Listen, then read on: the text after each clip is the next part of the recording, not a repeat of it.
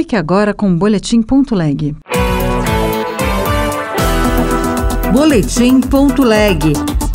As últimas notícias do Senado Federal para você.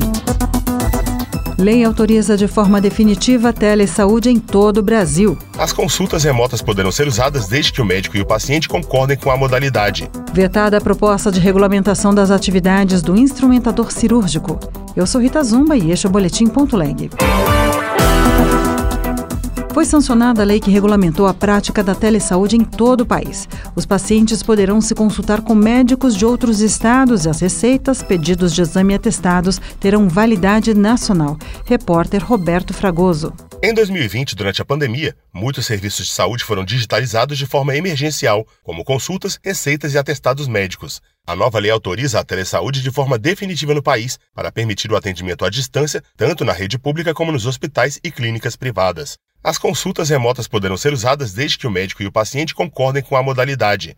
O relator no Senado, veneziano Vital do Rego, do MDB da Paraíba, lembra que no caso de recusa, a opção do atendimento presencial deve ser garantida ao paciente. Nem o profissional médico é obrigado a fazer o atendimento remotamente, se ele não quiser, como também nós, enquanto pacientes, se não quisermos, temos todo o direito de exigir o atendimento presencial. Esse avanço das tecnologias na área de saúde permitirão diminuir sobremaneira as desventuras de milhões de brasileiros principalmente as regiões mais remotas, as cidades aonde você observa uma ausência de assistência profissional na saúde. Entre as vantagens de tornar a telesaúde permanente está a ampliação do atendimento médico, principalmente em especialidades que são tradicionalmente mais difíceis de marcar uma consulta e em cidades distantes, explicou Zequinha Marinho, do PL do Pará. Hoje a tecnologia nos permite avançar. Eu que sou da região norte do estado do Pará, um estado de dimensão gigantesca, onde não se tem tem condições de manter profissionais de diversas especialidades no interior remoto. E a gente pode, através da telesaúde, encurtar distâncias, facilitar esse atendimento, dar qualidade ao trabalho, enfim, salvar vidas.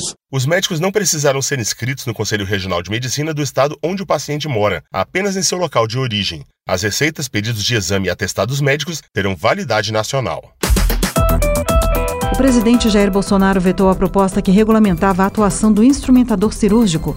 De acordo com o governo, a proposição implicaria em reserva de mercado. Repórter Pedro Pincer. O presidente Jair Bolsonaro vetou integralmente o projeto de lei que regulamentava a profissão de instrumentador cirúrgico.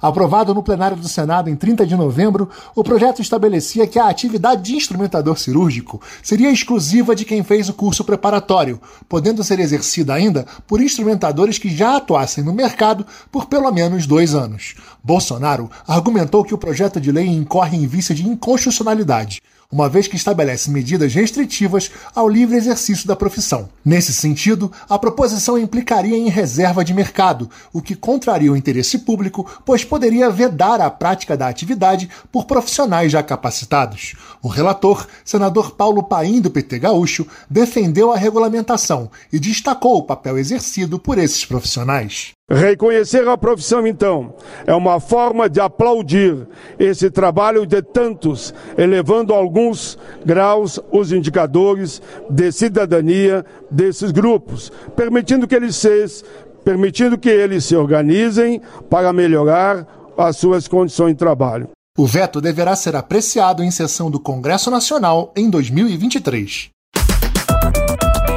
Foi sancionada a lei que aumentou para 45% a margem do crédito consignado para servidores públicos federais, modalidade de empréstimo na qual as parcelas são descontadas automaticamente no contra-cheque.